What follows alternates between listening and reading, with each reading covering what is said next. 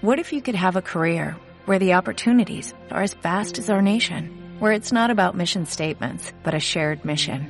At U.S. Customs and Border Protection, we go beyond to protect more than borders, from ship to shore, air to ground, cities to local communities. CBP agents and officers are keeping people safe. Join U.S. Customs and Border Protection and go beyond for something far greater than yourself. Learn more at cbp.gov/careers. Diana Calderón, en hora 20 de Caracol Radio. Con todo un análisis al Plan Nacional de Desarrollo que regirá al país hasta el 2026 y que se convertiría en la carta de navegación para el actual gobierno. Vamos a estar hablando sobre lo que plantea este plan al país, los desafíos que tiene por delante y las dificultades para su implementación. Analizaremos su construcción, el papel de los diálogos regionales vinculantes, también una mirada a los temas que preocupan, que están incluidos, así como los temas que son necesarios implementar lo antes posible. Hoy con nosotros en el panel María del Pilar López, profesora e investigadora de la Universidad de los Andes. PhD en Desarrollo Económico. Gracias, María del Pilar, por acompañarnos. También con nosotros Carolina Soto, ex codirectora del Banco de la República, asociada senior de la firma Datis, consultora, ex viceministra general de Hacienda. Gracias, Carolina, por acompañarnos. Con todo gusto, no sé si... Sí, ahí la oigo perfecto. pero un gusto estar acá con todos estos importantísimos colegas de panel. Está con nosotros también Luis Fernando Mejía, economista, director ejecutivo de Fede Desarrollo, exdirector del Departamento Nacional de Planeación. Luis Fernando, encantada de contar con usted. Diana, muchas gracias por la invitación. Saludo a todos los oyentes y a todos los compañeros del PAN. Muchas gracias. Ricardo Ávila, periodista, analista del periódico El Tiempo, consultor. Buenas noches, Ricardo. Hola, Diana. Buenas noches. Encantado de estar aquí. María del Pilar creo que nos escuchó, ¿sí? Cuando la saludé? No, no, ah. no te escuché. sí, ya la habíamos saludado, pero la vuelvo a saludar. Buenas noches. Hola, buenas noches, Diana. Encantada de estar acá y compartir espacio con estos amigos y colegas. Y saludo a Jorge Iván González, director del Departamento Nacional de Planeación. El Sabio González, buenas noches. Buenas noches, Diana. Buenas noches a todos los oyentes y a los colegas de panel. Vamos a iniciar con una primera entrevista con usted. Precisamente voy a hacer una especie como de eh, contexto para nuestros oyentes, porque hoy, después de seis meses, y como lo indica la ley, el Plan Nacional de Desarrollo del Gobierno aterriza en el Congreso de la República y tendrá hasta mayo para que sea aprobado. La brújula o carta de navegación, que es este plan eh, que tendrá el gobierno, tiene 166 páginas y 300 artículos, que en parte salió de la iniciativa de los diálogos regionales vinculantes, a los cuales llegaron más de 98 mil propuestas y participaron cerca de 250 mil colombianos. En este documento están las principales iniciativas del gobierno, las metas del cuatrenio y cómo lograr ser una potencia mundial de la vida. El proyecto tiene cinco líneas centrales con un costo total de inversión de 1.154 billones de pesos. Estas líneas son ordenamiento territorial alrededor del agua, seguridad humana y justicia social, derecho humano a la alimentación, transformación productiva y convergencia social y regional, así como tres ejes transversales, paz total, actores diferenciales para el cambio y estabilidad macroeconómica líneas que se ven reflejadas en esos 300 artículos que plantean una serie de cambios para el país que van desde modificaciones en la entrega de subsidios, la creación del programa Cero Hambre y la extensión de subsidios hasta el 2027 en el caso de algunos servicios públicos, incluye educación superior pública gratuita y modificaciones a los valores máximos, subsidios para vivienda de interés social, así como la creación de un sistema nacional de reforma agraria y desarrollo rural que busca acelerar dicha reforma y la reforma rural integral. También se busca avanzar en el catastro multipropósito en un 70% y crear un registro universal de ingresos. Este plan de desarrollo estudia las posibilidades de cambio en la Policía Nacional. Busca crear un mecanismo similar, entiendo yo, a la Comisión de la Verdad tras la Paz Total y hasta prohibir la minería a cielo abierto de carbón térmico se crearían aranceles inteligentes, abro comillas, para equilibrar la balanza ante productos importados, se impulsaría una nueva política antidrogas en la que se priorice la prevención de consumo y una solución basada en transformación de territorio. También tiene un fuerte componente de economía popular que es equivalente a la informalidad. Toca a las EPS en su papel de girar dinero y entrega facultades extraordinarias al presidente Petro en distintas áreas. Como quien dice Jorge Iván González, toda la Biblia de una especie de revolución eh, general. Pero yo empiezo por preguntarle cómo fue la planificación, el proceso de escucha y de armar este plan, cómo, cómo se llega, con qué elementos se encuentra, en qué términos los diálogos regionales vinculantes están allí plasmados. Sí, primero yo quiero comenzar diciendo, a mí me impresionó mucho cuando hablé con el presidente antes de comenzar en este cargo, y creo que esto marca un poco toda la metodología. El presidente me dijo, recuperemos la planeación. Y yo quise tomar eso en serio.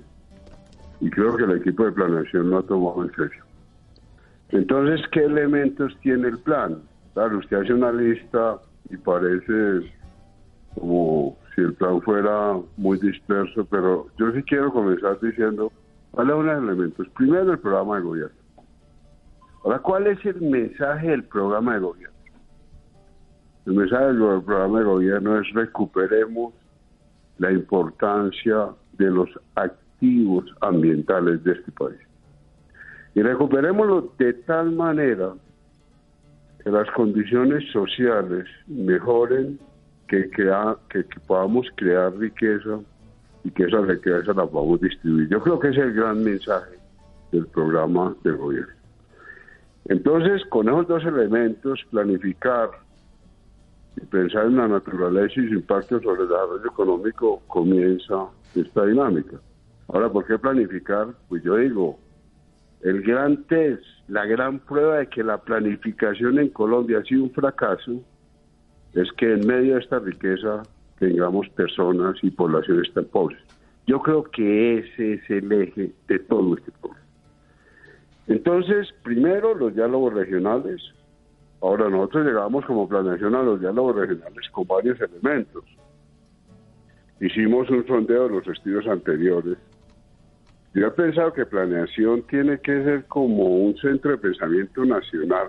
Entonces, claro, para los equipos de planeación no es difícil mirar qué diagnósticos ha habido en cada una de las subregiones, mirar qué estudios han hecho las universidades locales, mirar qué viejas reivindicaciones había, porque una de las cosas que nos preocupamos también al llegar a su región es mirar qué era lo que antes se había dicho, qué era lo que se había discutido.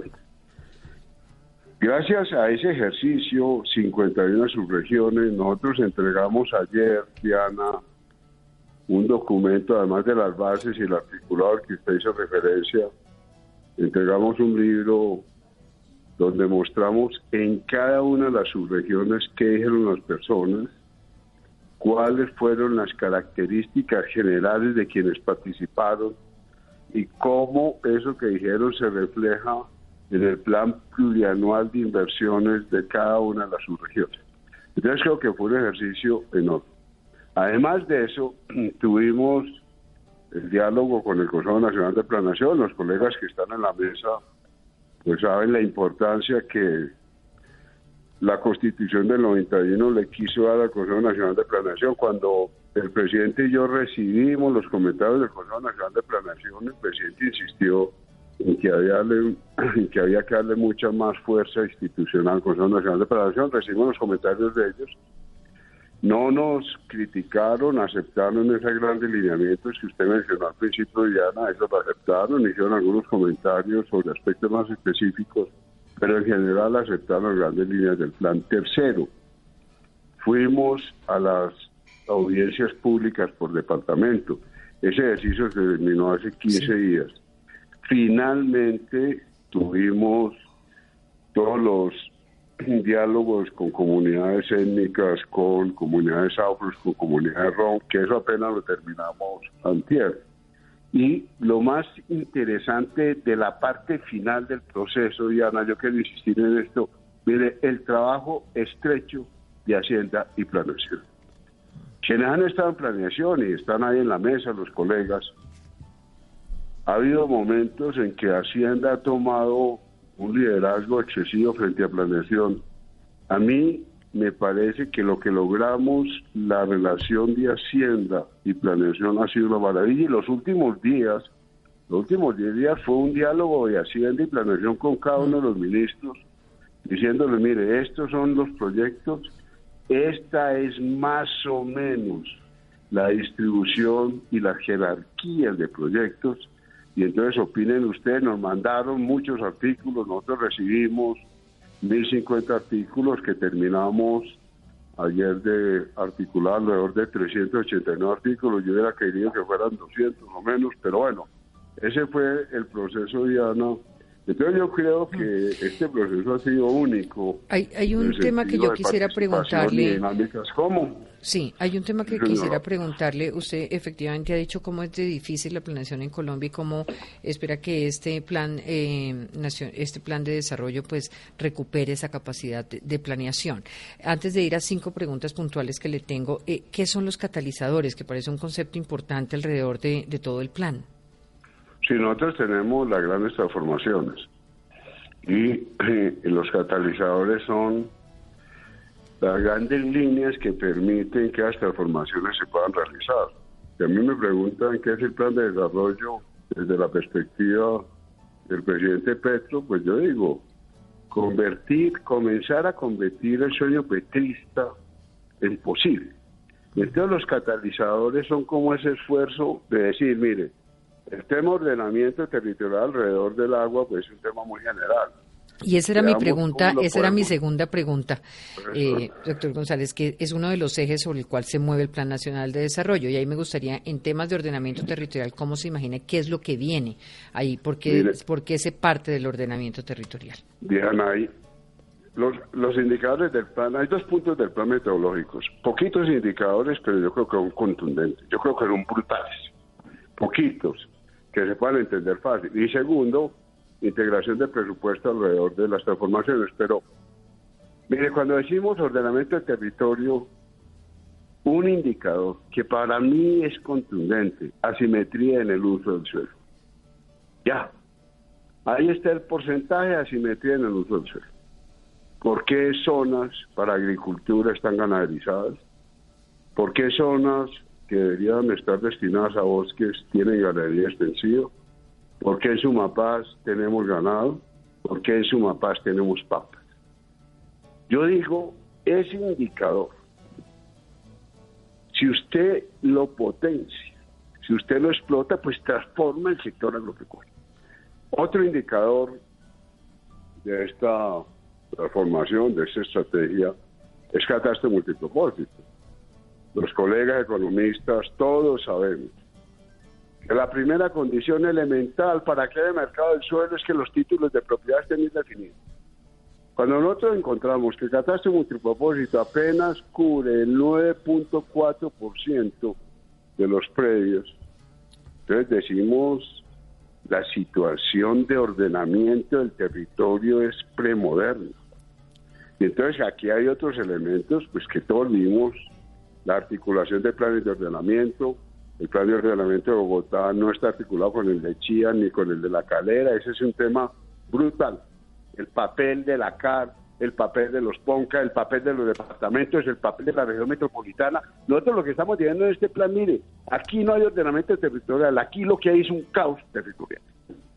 Y otro elemento sustantivo, el tema de cultivos ilícitos el tema de deforestación y de minería ilegal. Eso es ordenar el territorio. Ordenar el territorio es aceptar, como decía. sin duda, sin duda necesitamos un plan de desarrollo solamente dedicado al ordenamiento territorial. Pero Tito, eh, pasar a unos temas puntuales, doctor González. El artículo 125 plantea el giro directo de la ADRES a las unidades de, eh, a las unidades de pago por capitación. Le pregunto eh, que ese papel que hoy cumplen las EPS y que se ha discutido en lo que viene de la reforma de la salud no es un artículo que representa una especie de reforma expresa a la salud? ¿En qué situación quedan las CPS sin esa intermediación? ayer no ya había unos trinos tratando de decir es que usted está metiendo una reforma en la salud por detrás. Nosotros lo que único que estamos diciendo es Las EPS siguen siendo pagadoras. Las EPS siguen cumpliendo todas las funciones que están cumpliendo. Pero el artículo no, plantea que la ADRE sea el que genera el giro directo.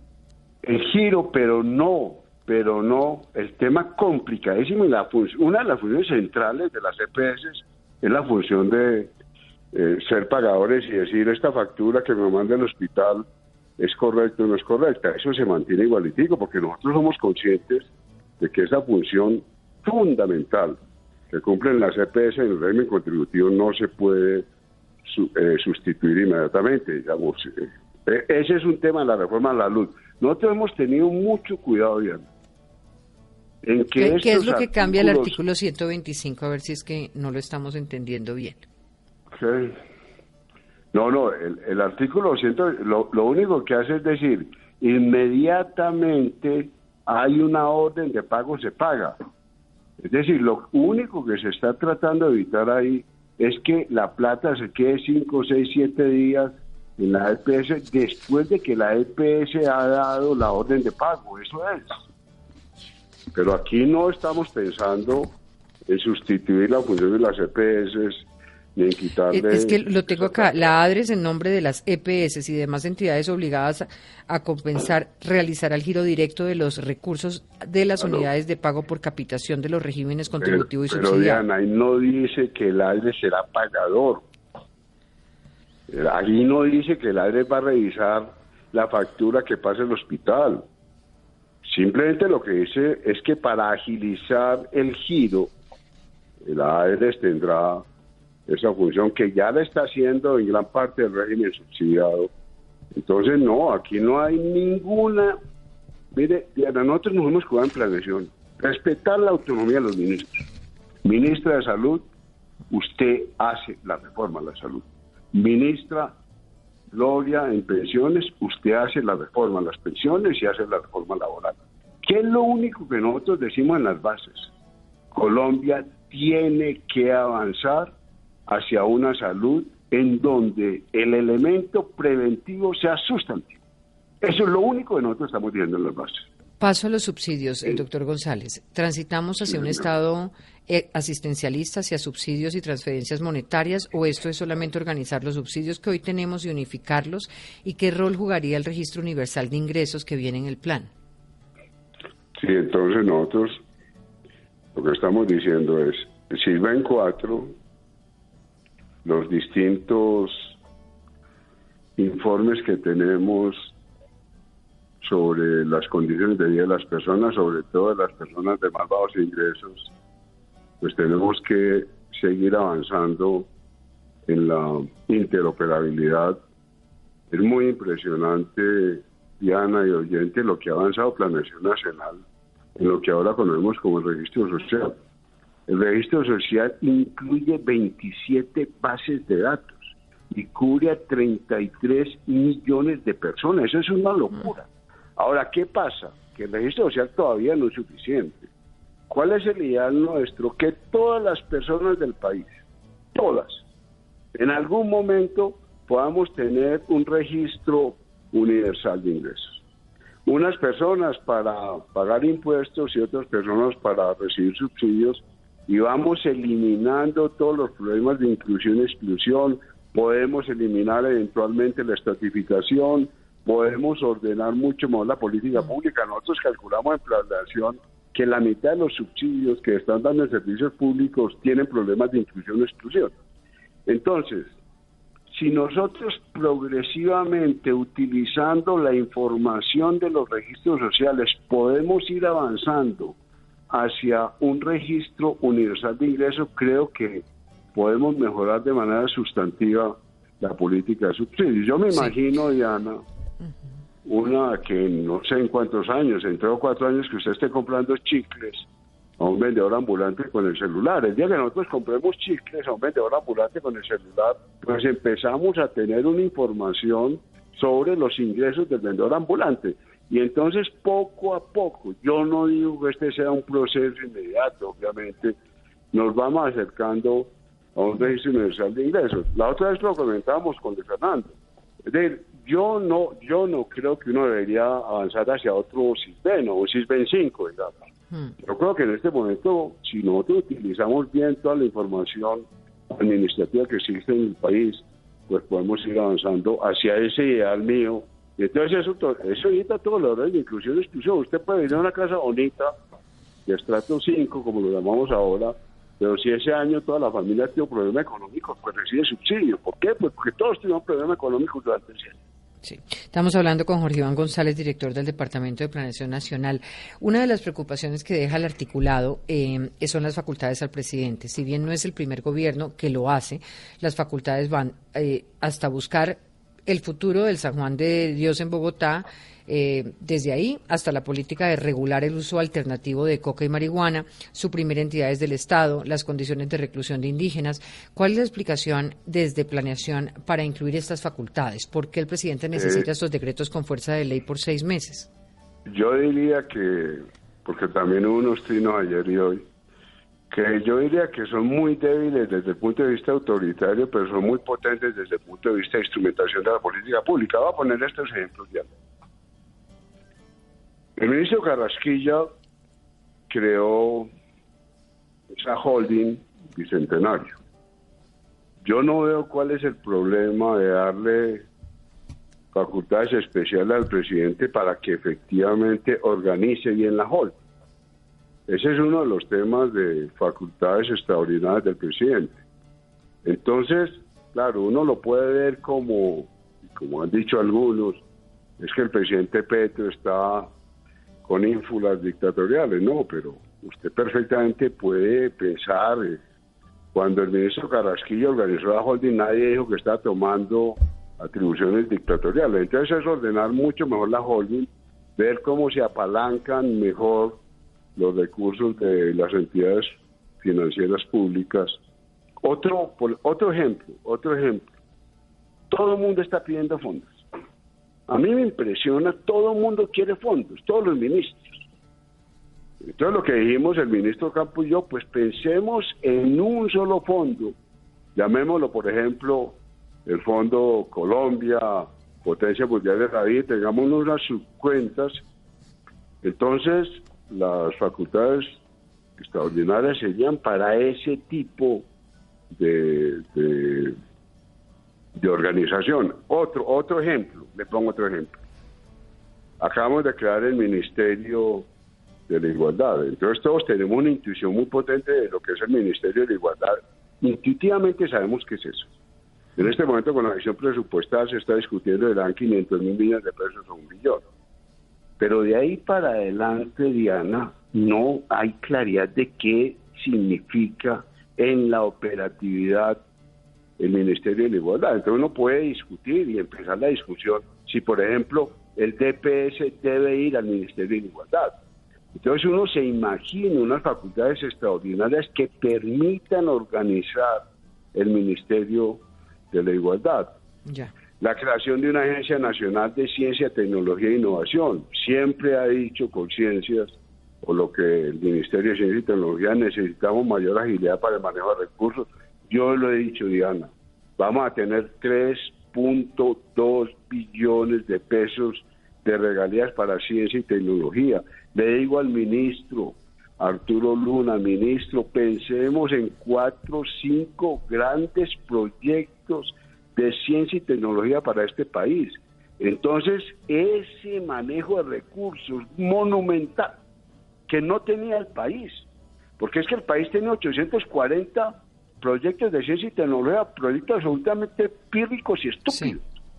Entonces, cuando usted está sí. pensando en unos proyectos grandes, Doctor pues González, necesita sí. una agencia nacional de ciencia y tecnología. Entonces yo no veo el problema de que el presidente tenga unas facultades.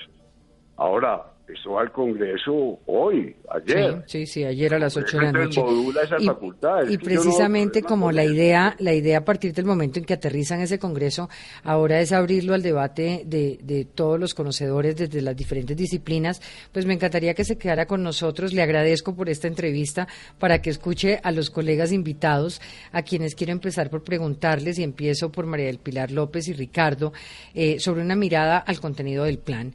¿Qué les llama la atención de lo que se ha presentado? ¿Es claro para ustedes el modelo de país que se está proyectando? Eh, ¿Sobre qué, ¿Sobre qué les gustaría plantear un acierto, los aciertos y desaciertos? María del Pilar. Hola, em, buenas noches. Bueno, la, el documento que yo he revisado, creo que hay cosas importantes que, que, quería resaltar. Yo sí creo que eh, este documento sí está reflejando como la visión de país eh, que el gobierno planteó desde, desde, desde campaña. Creo que esta, esta idea a partir del territorio es válida, es nueva em, y me parece que, que, digamos, organizar el plan de desarrollo a partir de ahí me parece que, que, resalta muchas fortalezas. La primera fortaleza que quiero resaltar Em, del Plan Nacional de Desarrollo es el tema alrededor de la agricultura. Creo que em, una de las cosas es ese impulso el que le van a dar al sector.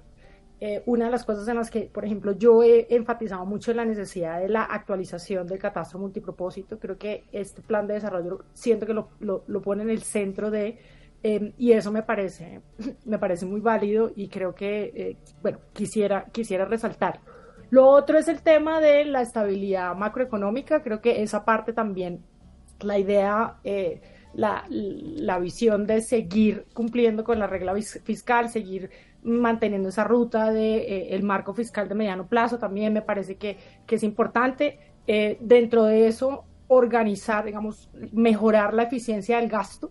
Creo que se hace bastante énfasis en el Plan Nacional de Desarrollo sobre eso. Una cosa chiquitica que mencionan Em, que, que el, ministro digamos, mencionó en, en, algunas ocasiones es ese cambio en la unidad, en, esa nueva medida de, para, para indexar sobre una cosa que se llama como unidad de valor básico, para que muchos de los precios no estén ahora indexados, por ejemplo, a salarios mínimos, em, sino que se empiecen a indexar de otra manera. Entonces creo que la parte, para mí, la parte de estabilidad macro y toda la parte del sector de agricultura empezando por el catastro multipropósito propósito y como los dientes que le están poniendo al sector para impulsarlo, para ser eje central em, de, em, de, promoción, de, promotor de, crecimiento económico, me parece, me parece, me parece válido, positivo.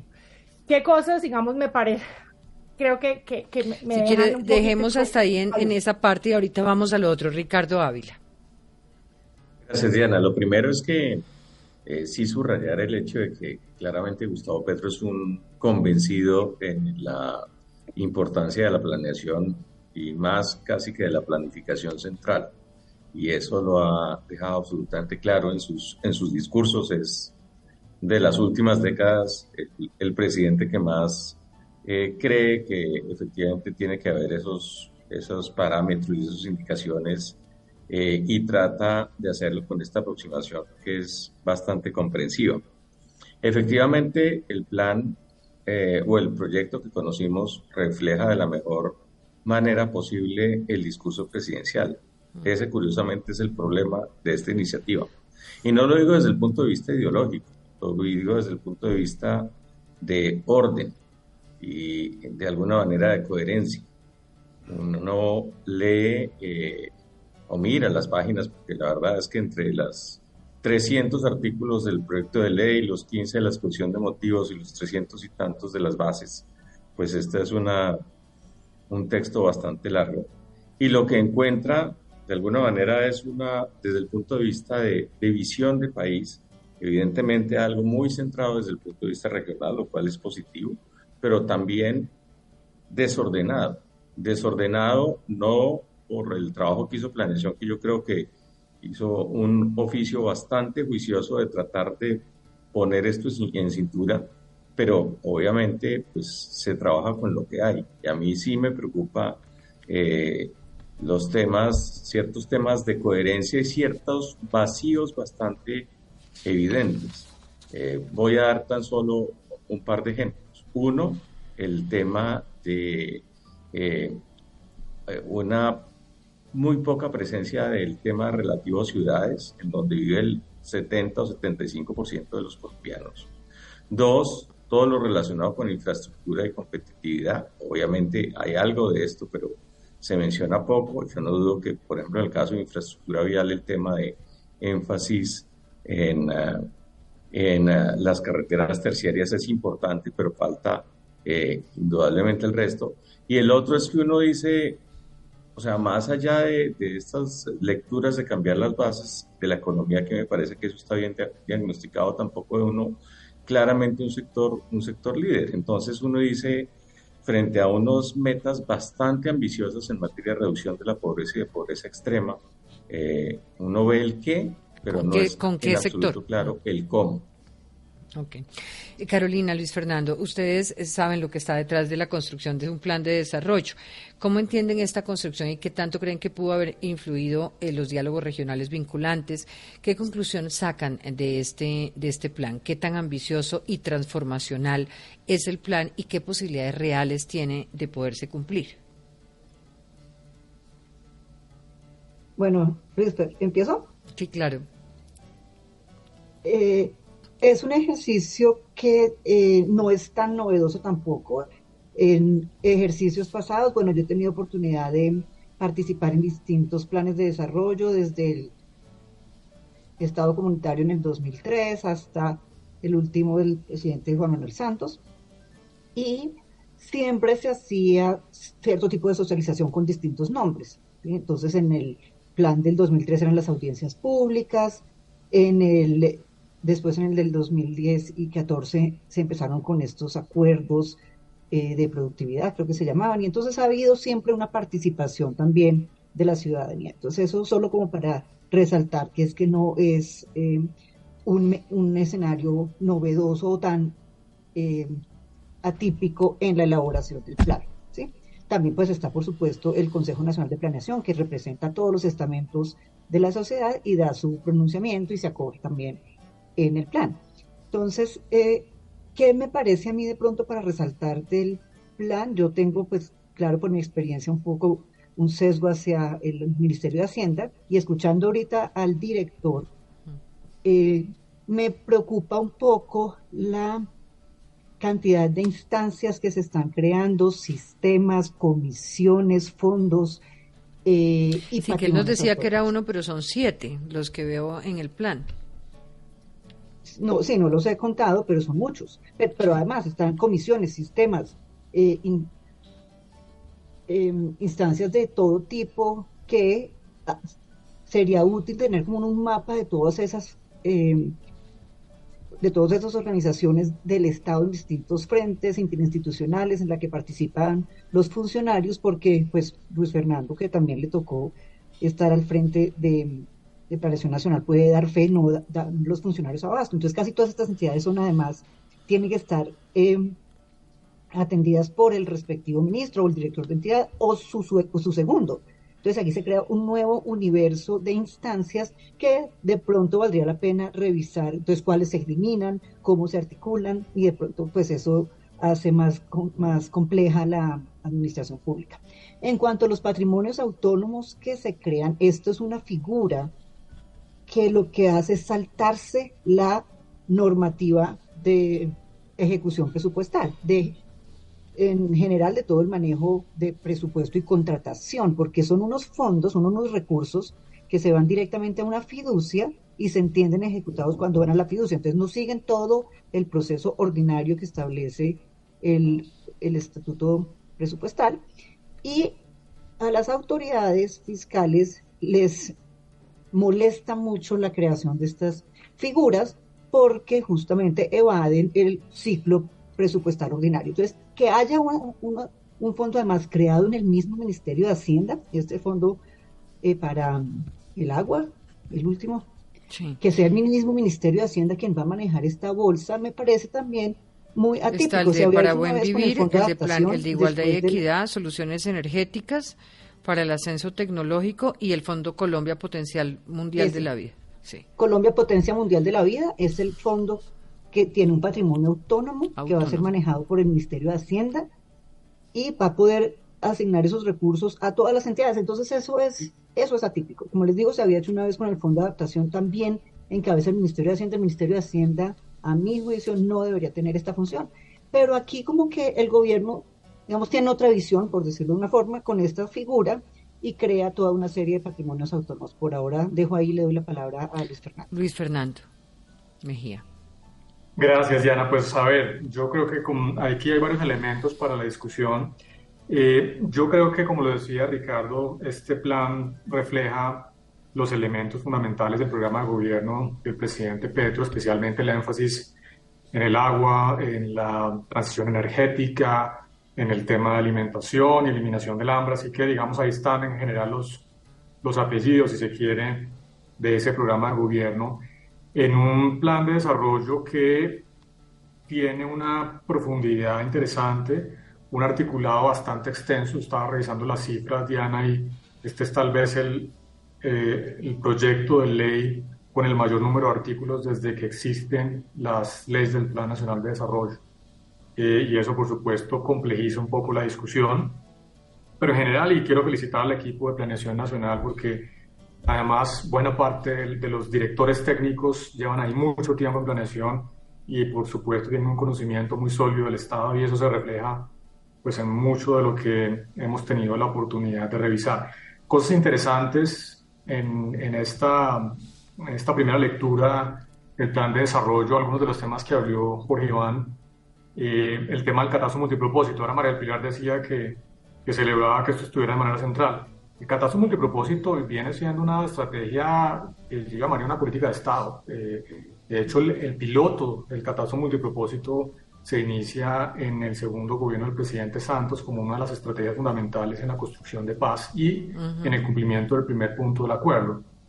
Eh, el gobierno Duque lo continúa fortaleciendo y me parece muy importante que se logre consolidar, de hecho así se llama el título del, del articulado, consolidación del catastro multipropósito. Pero, perdóname una cosa, claro, eso viene desde mucho más atrás, pero, pero se ha ejecutado muy poquito. Los avances del catastro multipropósito han sido muy, fueron muy, muy, muy bajos en el gobierno anterior. Y es, en parte es porque no era una de las prioridades, o pareciera que no fuera una de las prioridades. Así es, pero la política pública consiste en construir sobre lo construido, ¿no? Y, y vuelvo al ejemplo también del tema social. Lo mencionaba Boribán, el tema de la renta ciudadana y el registro universal de ingresos todo esto construye sobre una larga tradición tecnocrática de planeación de el, el CISBEN, la cuarta eh, versión que se arranca en el segundo gobierno del presidente Santos, se lanza en el gobierno del presidente Duque, termina siendo el registro social de hogares y ahora planeación dice vamos a dar el paso adelante y vamos a ir hacia un registro único universal de ingresos.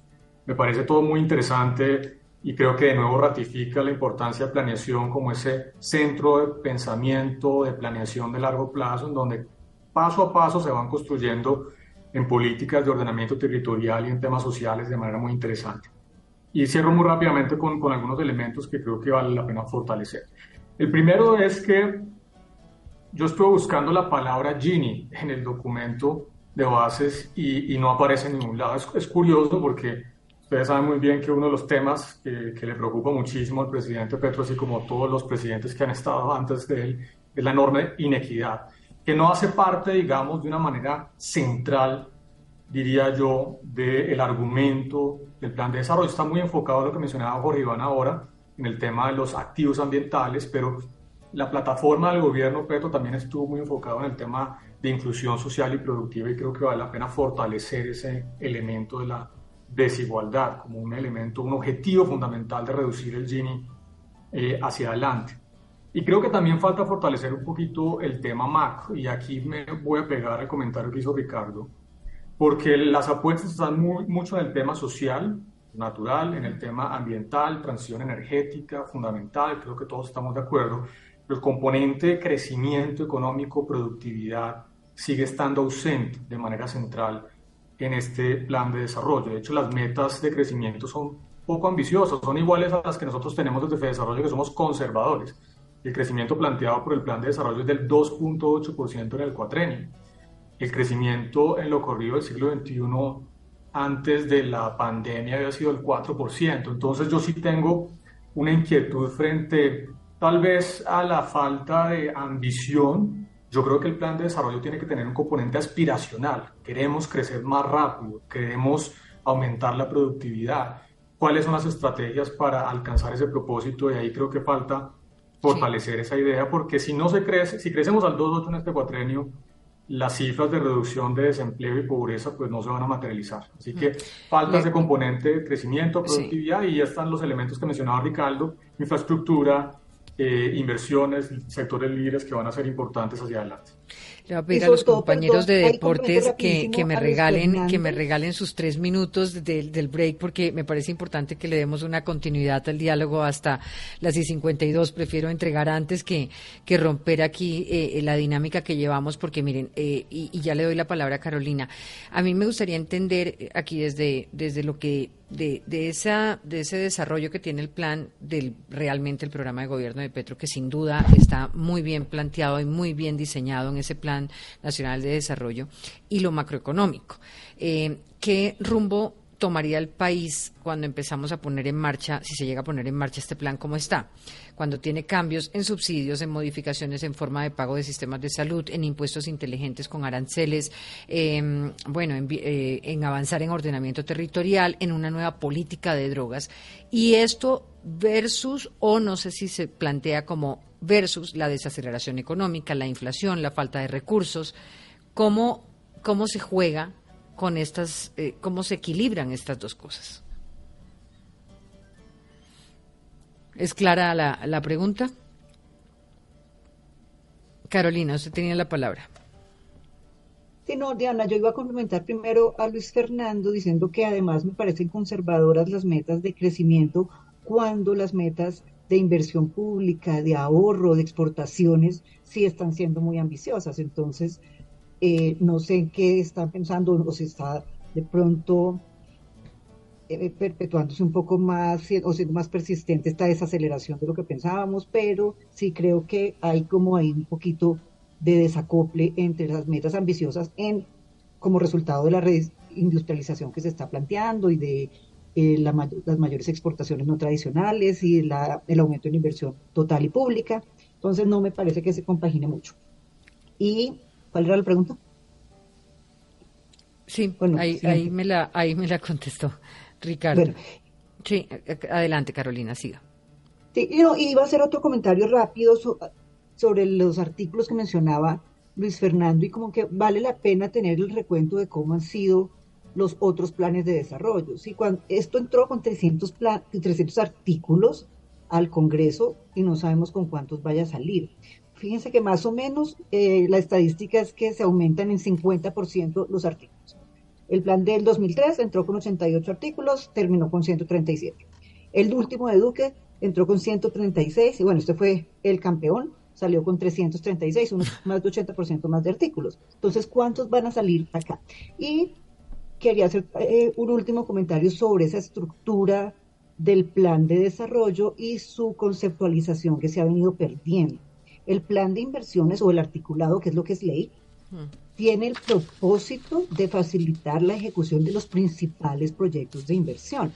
Pero se nos ha vuelto, y ahí pues nosotros en todos los gobiernos hemos ido pecando, de meter todo tipo de leyes. Se volvió una ley de leyes en la que ya no es solamente qué, necesito cambiar, qué mecanismo, como decía la misma Constitución y la ley de planeación, necesito incorporar para llevar a cabo mis principales proyectos de inversión.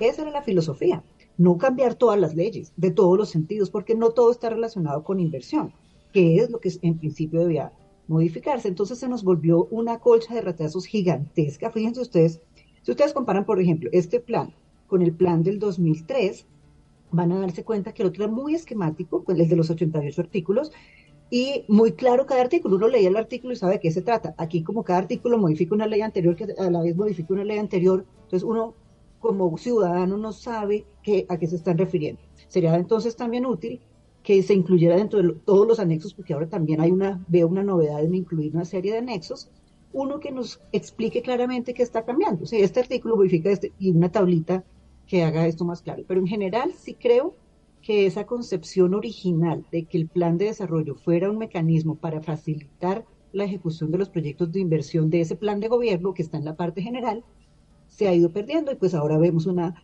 eh, oportunidad que los gobiernos anteriores también han utilizado para modificar todo tipo de normas. Hay un tema que me interesa mucho que planteaba Ricardo, que era el tema regional, donde se ve, digamos, incluso en, en presupuestos, pues una cosa muy centralizada, pero sobre eso ahorita vuelvo, Ricardo, porque a cada uno le tengo una pregunta específica. El plan aborda aspectos como el fin de la minería a cielo abierto de carbón térmico y le plantea a la CREC y a la CRA tener un esquema diferencial para el pago, para el mínimo de agua, de luz, de Internet dejan algunos de los artículos al gas como un mineral de transición energética. ¿Qué le dice a usted lo que será el sector visto desde este plan?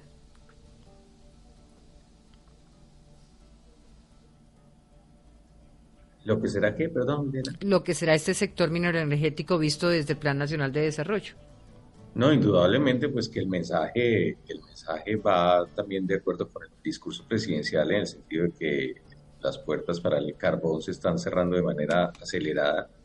Lo que me hace falta en el plan son los otros temas de, relacionados con la minería y este gobierno en general se ha negado a aceptar una eh, afirmación que hizo en una entrevista que le hice para el tiempo Ricardo Hausman, el profesor de la Universidad de ah, Harvard, quien decía que para salvar la atmósfera hay que arañar la tierra. Y resulta que si Colombia quiere ser parte de la solución en todo este tema de contener el calentamiento global, tiene que aceptar que tiene algo de vocación minera y que esa minería tiene que ser bien hecha. Particularmente, pues el secreto a voces más grande que tiene que ver con la minería de Colombia es la, los indicios cada vez más crecientes de que Colombia es muy rico en materia de cobre, un mineral fundamental para la transición energética. Y en ese tema, hay, hay, hay muy poco.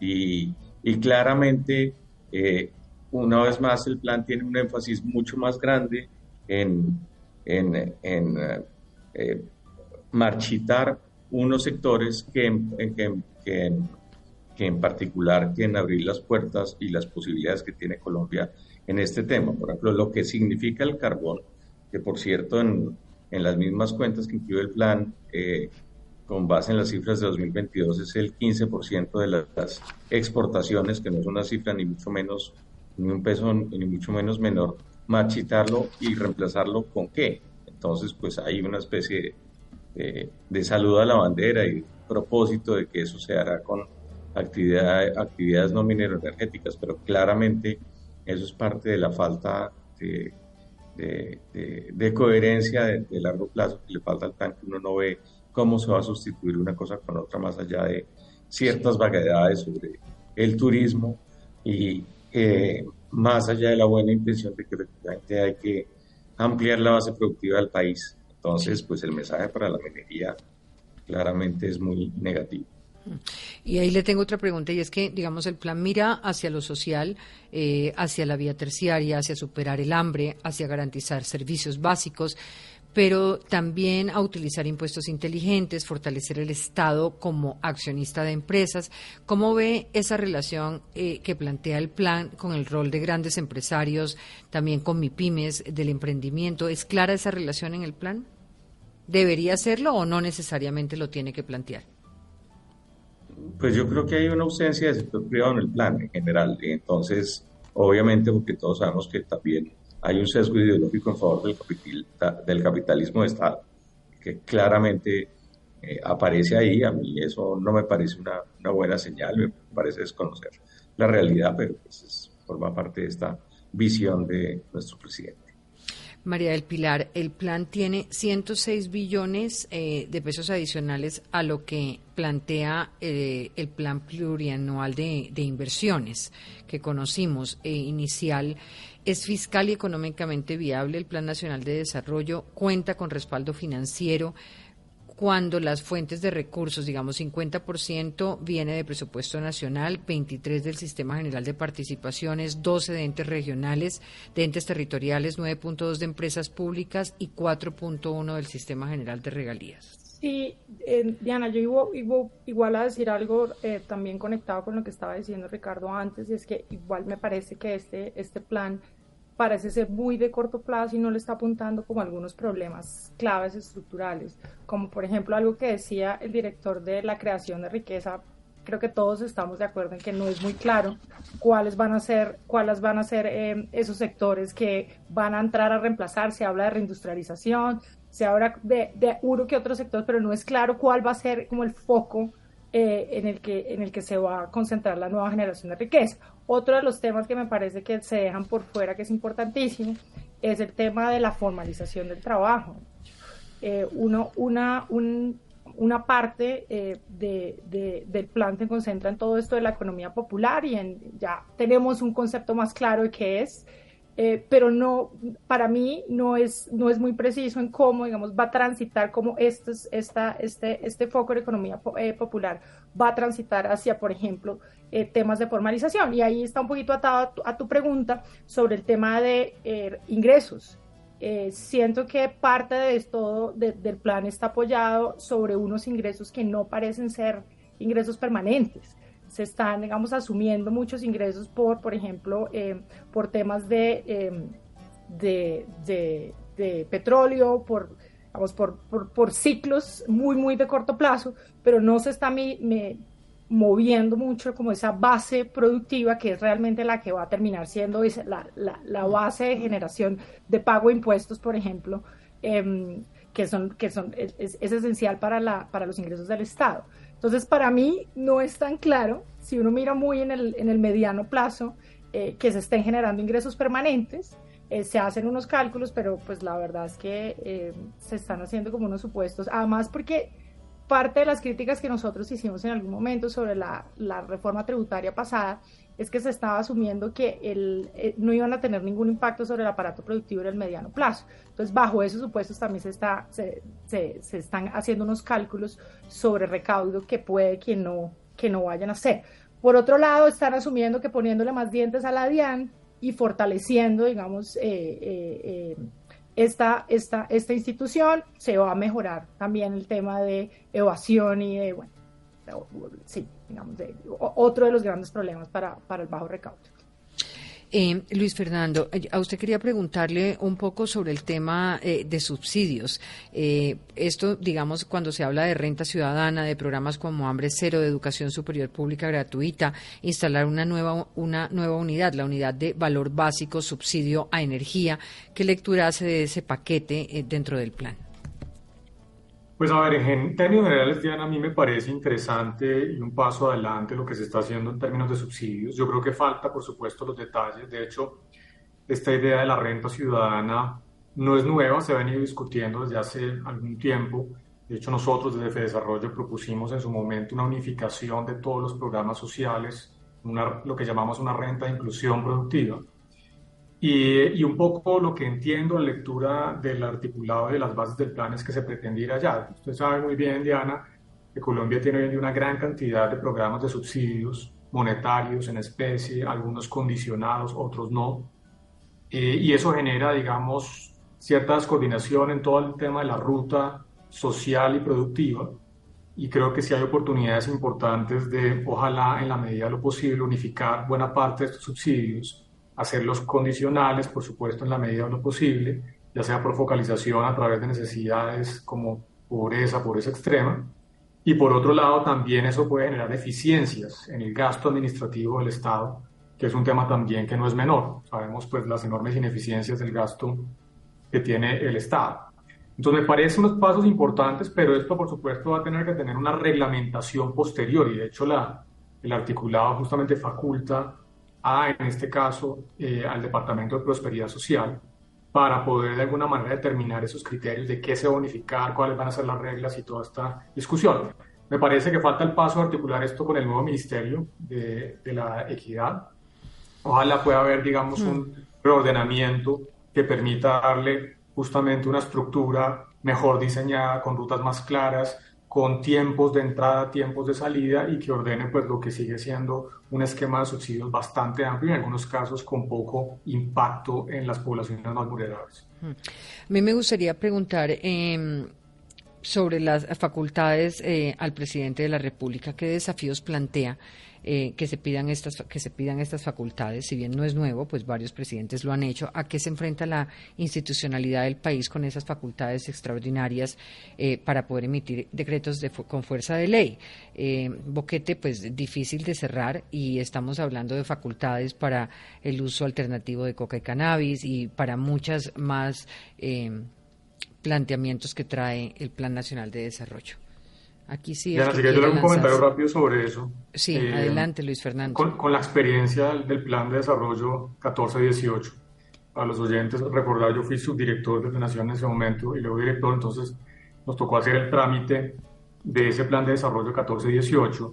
Nosotros también fuimos en su momento con una propuesta bastante amplia de facultades extraordinarias y lo que nos dijo el Congreso es, no señor, dígame usted qué es lo que quiere hacer y le aprobamos unas facultades específicas y al final terminó siendo unas facultades para que el presidente pudiera crear institucionalidad en el sector agropecuario, que era básicamente las recomendaciones de la misión de transformación del campo que en su momento pues lideró el actual ministro de Hacienda, José Antonio Campo. Mi sensación con esto es que va a pasar lo mismo. Le va a, le va a decir el Congreso al señor presidente de la República, no señor, dígame aquí qué es lo realmente importante, eh, qué es específicamente lo que quieren hacer y van a salir no con estas 14 solicitudes de facultades, sino por ahí con dos o tres muy específicas, muy acotadas, porque el Congreso claramente pues ve esto como una suplantación de funciones y es bastante reacio a aprobar una cosa tan amplia como la que está solicitando el Gobierno Nacional. Carolina. De acuerdo.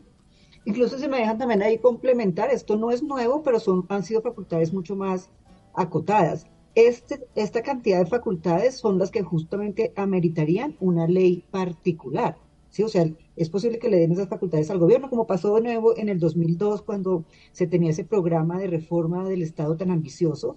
Se pidió una ley específica y le dieron, el Congreso le dio las facultades en su momento al presidente Uribe muy amplias, pero en una ley especial. Entonces eso también es posible que ocurra que el, que el legislativo decida eh, temporalmente transferir esas facultades al, al, Ejecutivo, pero digamos que esta nueva eh, propuesta de hacerlo desde el plan de desarrollo con tanta o tan ambiciosa, pues estaría, digamos, poniendo de nuevo a prueba esa, esa evaluación del Congreso. Sí. María del Pilar, Ricardo, ¿alguien tiene algo más sobre este no, pues sí, siguiendo lo que estaba diciendo Luis Fernando y Carolina, digamos, creo que esto no es nuevo, yo siento que estos son los instrumentos que a veces tiene eh, o está, está buscando eh, el presidente como para empujar un pedazo de su agenda y saltársela, digamos, como para acelerar eh, acelerar algunas de las de las políticas y proyectos que tiene que tiene que tiene en la cabeza. Por ejemplo el tema de, de uso de, de, hoja de coca y de cannabis o el tema del San Juan de Dios no lo veo no sé no me parece que sea particularmente preocupante, pero eh, lo que Luis Fernando está diciendo, por ejemplo, es, es, que el Congreso va a bloquear eso porque claramente está limitando, eh, limitando sus facultades. Ahora bien, me preocupa bastante el tema de, em, de, pues, de la intervención, por ejemplo, en el, en, el, en el, sector eléctrico y todo el tema de intervención en la, en la superintendencia de sociedades. Eh, vamos a ver si eso pasa al final. Yo esperaría y espero confío en como que no. decía Carolina, el mapa de todo lo que crea, ¿no? A nivel de entidades y fondos y, demás. Sí, sí, o sea, es altamente intervencionista. Em, eh, y pues yo esperaría que eso, que eso no pasara y se quedara. Cuando uno mira, por ejemplo, otros planes, otros planes de desarrollo, planes de desarrollo recientes, al final estas facultades extraordinarias se concentran como en una reorganización em, del Ejecutivo, eh, pero esto está por lo menos en lo que está ahorita escrito, está intentando ir mucho más allá y, puede tener implicaciones muy serias eh, si llegara a pasar alguna de estas dos que acabo de mencionar. ¿Alguno más? Ricardo. Diana, yo, yo quisiera hacer de manera más general una consideración y es la siguiente. Si normalmente para cualquier eh, gobierno volver realidad el plan de desarrollo es todo un desafío en condiciones, entre comillas, normales, este que plantea, como bien lo dijo en su momento el profesor eh, Bonilla, eh, eh, quien fuera asesor económico de la campaña Petro, este trae cambios y no son menores. Volver realidad ese plan de desarrollo con esos cambios tan profundos es un desafío enorme y el gran riesgo que tiene este plan de desarrollo es realmente que se quede en el papel y más en un gobierno que comienza ya a dejar dudas sobre su capacidad de ejecución, como las tuvo de manera descomunal Gustavo Petro en el periodo durante el cual fue alcalde. O sea que el país que va a presentar el plan de desarrollo, y esa es mi predicción, es uno, el país que vamos a ver, independientemente de lo que diga el Congreso, aun si le da facultades o no al gobierno, va a ser muy distinto. Y esa es la gran preocupación y me parece en ese sentido que esto puede ser una enorme oportunidad perdida. Pues terminamos esta emisión de hora 20 con noticia en Estados Unidos. En minutos el presidente Joe Biden ofrecerá el discurso sobre el Estado de la Unión. Vamos con un avance con nuestra corresponsal en Washington, Diana Castrillón. ¿Qué sabemos? Diana, todo listo para el discurso anual presidencial en una sesión conjunta del Congreso bajo fuertes medidas de seguridad. El Capitolio está cerrado desde las 5 de la tarde. Una cerca de dos metros de altura rodea el Congreso de Estados Unidos. Una recomendación de las autoridades del país por seguridad. A esta hora la policía del Capitolio, la policía de la ciudad, la Guardia Nacional y el Servicio Secreto protegen el recinto en donde en minutos a las 9 en punto de la noche el presidente Biden dará su segundo discurso sobre el estado de la Unión. Hace un año, Diana, vimos la histórica imagen de Biden por primera vez junto a dos mujeres, la vicepresidenta Kamala Harris y la entonces presidenta de la Cámara Nancy Pelosi en el Capitolio, las tres líneas de poder y sucesión de la Casa Blanca. Este año la única mujer será la vicepresidenta junto al nuevo presidente de la Cámara republicano Kevin McCarthy. Hace minutos se dio a conocer a la prensa algunos avances del discurso de Biden. El demócrata resaltará la creación récord de empleos, su plan económico de, de inversión y pedirá a los republicanos unidad para reconstruir la que dijo la columna vertebral de Estados Unidos, que es la clase media. Pues gracias, gracias a ustedes esta noche por todas estas claridades en el Plan Nacional de Desarrollo, planteadas en términos de lo que se destaca, lo que hay que fortalecer, lo que preocupa y pues lo que hemos escuchado por parte del director nacional de planeación. Nos vamos un poquito más temprano porque nos comimos, como decimos nosotros, el break de los deportes, pero nos vemos mañana. Esto es hora 20.